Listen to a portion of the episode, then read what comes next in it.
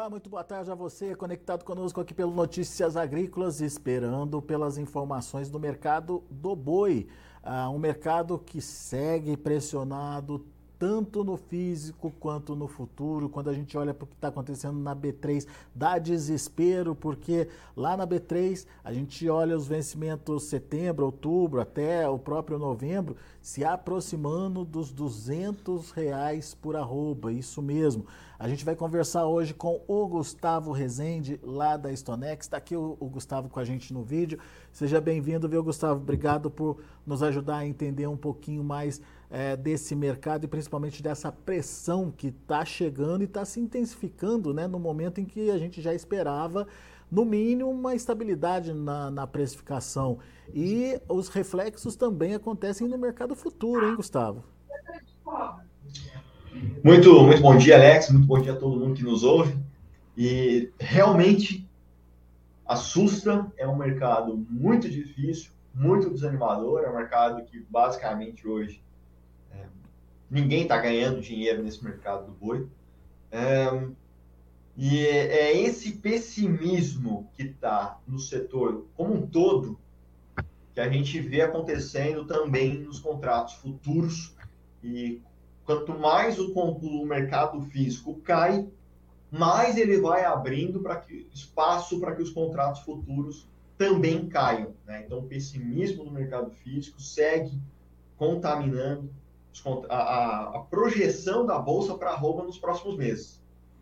Vamos dar uma olhada nos preços lá na, é, lá na B3, é, que a gente consegue entender direitinho o que está acontecendo e principalmente o tamanho dessa pressão. Aí na tela a gente já consegue ver, Gustavo, um agosto trabalhando a R$ 213,75, queda de 1,2%, um setembro a R$ 205,00 com queda de 1,87%, outubro R$ 207,00, queda de quase 2%. Essas quedas chegaram a ser até maiores. Agora há pouco a gente estava olhando aqui, em alguns momentos, setembro e outubro tinham quedas de mais de 2% aí nos principais vencimentos. Ainda assim é uma queda intensa. Agora, é, 12 horas e 7 minutos, horário de Brasília, é o horário que está marcando aqui a mudança é, de, de variação dos preços. E o novembro ali na casa dos 214,20. 205, 207, estamos perto aí dos 200 reais, Gustavo. Exatamente. É, bom, basicamente esses contratos futuros eles estão caindo aqui, ó, desde a, desde a semana passada, né? Então tem mais de sete dias aí que o mercado só cai. É, até tentou uma recuperação, mas não, não conseguiu. E a cada dia essa queda surpreende mais. Quando você acha que a gente está no fundo do poço, o mercado do boi te mostra que tem mais, pro, tem mais, mais queda para acontecer. Né? É muito difícil conseguir responder até onde vai. Mas eu, eu, sinceramente, faz oito meses que eu erro essa resposta de até onde o boi pode ir. E eu já não me atrevo a tentar acertar essa, essa mínima do boi. Tá? Agora, é, é uma projeção de preço ainda muito desanimador. Você tem algum, alguns fatores que a gente tenta buscar que justifique esses níveis, né? Pois é, o que está acontecendo? O que, que explica isso? O que, que, o que, que dá para a gente dizer nesse momento, Gustavo? Bom, é, um grande fator que está fazendo o boi cair tanto é a oferta. É uma oferta muito maior do que a nossa capacidade de demanda, seja interna ou externa, para conseguir absorver. É, né? É, essa oferta toda desse animal é um animal de confinamento, que já está aparecendo, então é o primeiro giro dando as caras. É, é, a gente já vinha comentando que quedas de custos de engorda, quedas de, de reposição, eram fatores que podiam é, colocar um confinamento maior.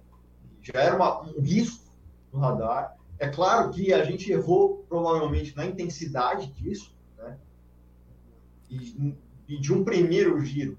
É, porque no primeiro, num primeiro momento, né, Gustavo, a expectativa era de que essa influência do custo pudesse estimular a produção para o segundo giro, principalmente, né? Que naquele momento do, do primeiro giro ali, a gente ainda tinha um milho que estava começando a cair naquele momento e a gente ainda tinha um, um animal, uma reposição é, comprado de, de, a preços maiores, né? Considerado ainda caro para aquele momento, né? Não, sem dúvida. Por isso que assim, a gente tinha esse risco mais, mais provável, né, essa queda acontecer mais provável do segundo giro, que seria mais para frente, não seria agora. A expectativa era agora, até julho e agosto, na verdade, você ter, não ter um animal de pasto e não ter tanto volume no animal de confinamento. Uhum. E esse está sendo o grande problema esse ano. As análises de mercado, elas acabam sendo frustradas sempre pela oferta. Sempre quando você acha que o, o boi vai subir, a oferta ela te surpreende negativamente. Isso não aconteceu só agora, tem acontecido ao longo do ano inteiro. É. E aí eu até aproveito para fazer um, um gancho, que é por isso que aqui dentro da Stonix a gente olha muito para a conta. Então, como é que está a conta dentro do confinamento para cada propriedade? Como é que estão esses custos? E qual que é o preço em bolsa que eu preciso para conseguir me proteger. Porque o que a gente tem visto aqui nesse ano inteiro é, não teve escapatória para ganhar de confinamento, principalmente ter margem. Em nenhum lugar do país, em nenhum tipo de, de, de operação, a margem hoje é negativa. Tá? É, e a única, a única maneira de você conseguir mitigar o teu, o teu prejuízo, conseguir ter até um, um, um giro lucrativo, a única saída foi bolsa. A única saída foi pelo RED. Não vejo outro jeito.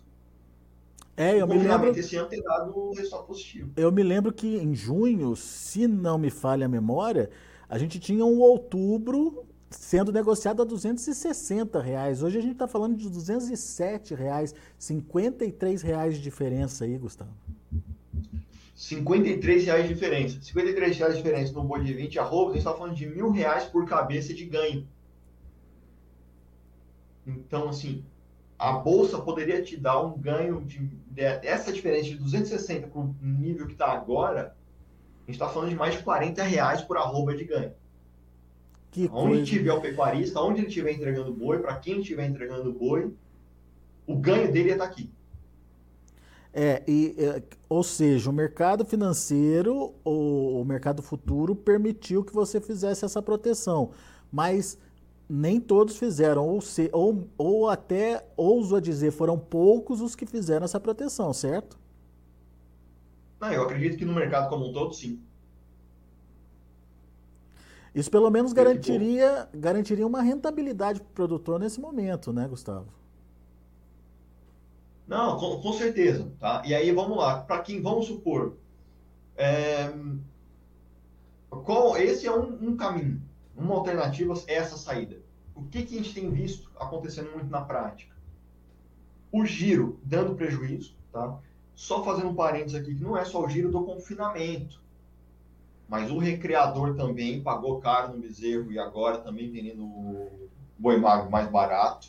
O criador também com uma margem muito apertada na venda do bezerro, porque todas as categorias caíram. Tá? Mas a relação de troca ainda segue favorável em relação à média. Então, mesmo que os giros tenham, é, tenham esse resultado negativo, a, a como é que eu posso dizer assim, a saída, o que ainda a gente pode buscar uma luz no fim do túnel para se agarrar, é numa relação de troca. Quer dizer, você assume um prejuízo agora, mas é, faz bons negócios para no futuro é, conseguir ter a sua vantagem ou até tentar recuperar essa perda de agora. É isso. Então você assume prejuízo, mas consegue repor o animal mais barato e agora vai com estoque mais barato para próximo para a próxima rodada, né? Agora, quão mais barato está isso, hein, Gustavo? Como é que está essa relação de troca hoje? Pois é, aqui, ó, se a gente considerar São Paulo hoje, eu tô, tô, vou considerar um boi gordo de 220 reais e comprando o boi magro também de 220 reais. Tá? Não é fácil comprar esse boi magro de 220 reais, não é fácil provavelmente não vai ser aquele Nelore top extra, não vai conseguir comprar. Tá? Mas é, o que a gente tem visto de modo geral é uma compra de boi magro sem acho, ou com acho pequeno. Tá? O que já é um pouco também diferente dentro do histórico, que o boi magro sempre teve um acho em relação ao boi gordo. Tá? É, isso para quem troca boi gordo por boi magro. Quem troca boi gordo por bezerro tem conseguido também vender um boi gordo e comprar 2.3, 2.4, 2.5 bezerros. Dependendo onde está a região, dependendo do, do, bezerro, do peso que compra. Tá? Então consegue é, aumentar. Então vamos supor, se ele tinha lá 100 cabeças, ele vende, ele engordou essas 100 cabeças, vendeu 100 boi gordos, não, não ganhou dinheiro nessa engorda, tá? Mas agora ele vende essas 100 cabeças de boi gordo e coloca 150 bezerros na propriedade. Então, se, se o lastro é arroba, esse lastro ele mantém. Tá? Esse patrimônio em arroba, ele mantém ou ele aumenta. Então, então vamos lá, só para entender direitinho. É, com uhum. um boi gordo, eu consigo repor com 2,5 bezerros, até 2,5 bezerros, é isso? Isso, depende muito, né? Mas vamos considerar ela como, como norte, esse número. Tá. E isso é bom quando a gente considera a, a média ou histórico, Gustavo? Isso é bom, porque na média você vendia um boi gordo para comprar dois bezerros, 1,9 bezerro. Né? Então você está conseguindo repor melhor. Porque as outras mais, categorias né? também caíram de preço. Entendi. Então, então a ideia é essa, né? Assume o prejuízo agora, mas faz uma reposição para que lá na frente você recupere esse prejuízo que você está tendo agora é, ao vender os seus animais. Agora, ô, ô Gustavo, o que, que a gente vai é, esperar aí para o segundo semestre? Será que a gente vai ter essa surpresa de oferta lá também? Porque olhando para um mercado onde aponta para outubro 207 reais, novembro 214 reais, eu não sei se a conta fecha, né, Gustavo? Não, a conta ainda fica ruim. A conta fica ruim, a conta, a conta continua ruim. Tá? Para quem está é... começando a fechar os animais agora, né? Se tiver que tomar a decisão agora, é complicado, né? Não, a conta continua ruim, tá? Não tem muito. Tá difícil você achar uma escapatória. Tá difícil achar uma saída nesse mercado boi. A gente faz conta o dia inteiro aqui, tenta buscar isso e não, não, não encontra. Tá? A expectativa é que esse mês de setembro outubro ele possa continuar ainda. É claro que é difícil falar, porque a gente está num sentimento muito pessimista para o mercado nesse momento, tá? Mas Sim. o que a gente tem observado é que esse, essa oferta pode continuar aparecendo ainda em setembro, talvez outubro, considerando ainda esse primeiro giro ainda aparecendo. Até porque as, as escalas de abate têm conseguido, dependendo da região, andar com certa facilidade. As escalas de abate em São Paulo, Mato Grosso do Sul, Mato Grosso, por exemplo, Goiás, é, elas têm andado com facilidade. Mato Grosso do Sul é, é o estado que as escalas estão mais curtas. Tá? Tanto que às vezes a gente até consegue ver preços no Mato Grosso do Sul acontecendo mais altos pelo boi gordo do que em São Paulo. Mas essas escalas mais alongadas ainda colocam um cenário pessimista para esse, esse curto prazo, né? para esse setembro outubro. O final do ano ainda pode ter uma, uma um pouco de, de, de, de mudança por uma oferta que pode seduzir, porque os atuais níveis de preço são absolutamente desanimadores. Então a gente pode ter um novembro, dezembro com uma oferta menor e o e arroba voltando a ganhar atração. Tá? Eu só tomaria cuidado porque a oferta não faltou em nenhum momento desse ano. E eu ainda estou cauteloso de dizer que ela vai faltar no final do ano. Pois é, esse, esse, é, esse é, um, é uma situação bastante complicada, porque estímulo não tem, mas pode acontecer o que a gente está vendo acontecer agora, né? Uma oferta inesperada e continuando a abastecer um mercado que vai se alongando já, escalas se alongando, é, enfim, os abates é, é, sendo, sendo programados já para mais adiante enfim, um cenário de excesso de oferta mesmo, né, Gustavo? E a demanda nesse, nesse nessa configuração de cenários aí? O que, que, a gente pode esperar? Seja demanda de exportação, seja demanda de é, mercado interno? Então, na, na, exportação, a gente ainda tem visto volumes dentro da média, grande problema que a gente observa é que o preço ainda não conseguiu uma reação. Com os frigoríficos não exportando em preços maiores, alguns cortes acabam ficando mais no mercado interno. Mais cortes, mais boi com exportação mais fraca, mais carne aqui, é, acaba colocando o preço da carne no mercado interno para níveis menores. Então, é como a gente tem visto agora, o boi casado trabalhando em 14,50. Um boi casado de 14,50 vezes 15 é aquela carcaça casada, o boi de, seria o equivalente a uma arroba de R$ 217,50. Isso fora os subprodutos. É claro que ainda tem os subprodutos que, que, que eu não estou considerando nessa conta. Mas veja, se você tem um boi de 220 São Paulo com um boi casado a 14,50, é, nota que a carne tem caído e puxado a arroba do, do boi também mais para baixo. Né? E daí então, assim, o frigorífico. Um desculpa. E daí o frigorífico vai continuar nessa é, intenção ou nessa necessidade de é, pressionar cada vez mais a arroba, então. É, esse tem sido o grande problema, né? Então, assim, acho que o resumo da ópera é que você tem uma oferta muito grande, parte dessa carne está indo para fora, só que uma maior parte está ficando mais no mercado interno, está jogando esse preço da carne para baixo, o frigorífico acaba vendendo no atacado essa carne mais barata, quando ele vende essa carne mais barata, ele quer comprar o boi mais barato. E tem boi.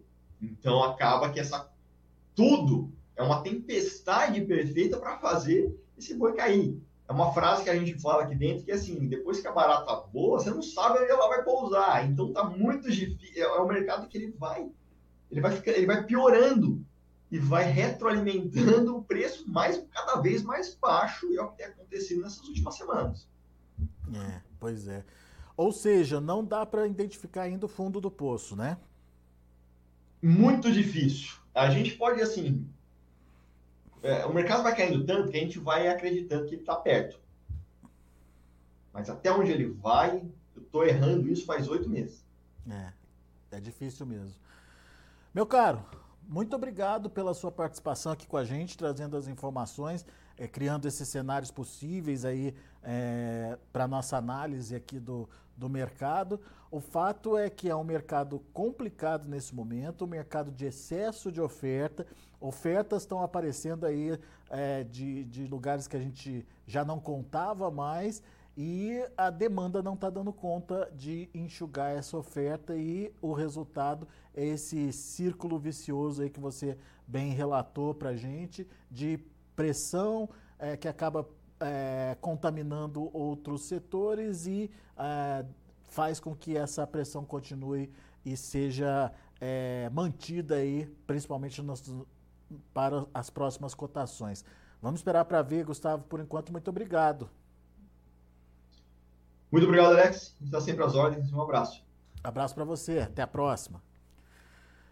Gustavo Rezende Stonex aqui com a gente trazendo as informações do mercado. Gustavo não está muito animado não, é, obviamente está é, tá esperando aí para ver qual é o fundo do poço. Mas como diz o próprio Gustavo, estou há oito meses esperando aí é, por esse fundo do poço que nunca chega. Então temos aí uh, um mercado que está bem fora da curva, bem é, difícil de se entender nesse momento mas uma coisa é possível de se dizer: a pressão continua e ah, o que está acontecendo no mercado físico está refletindo no mercado futuro e a gente já vê negócios lá no mercado futuro eh, se aproximando dos 200 reais por arroba.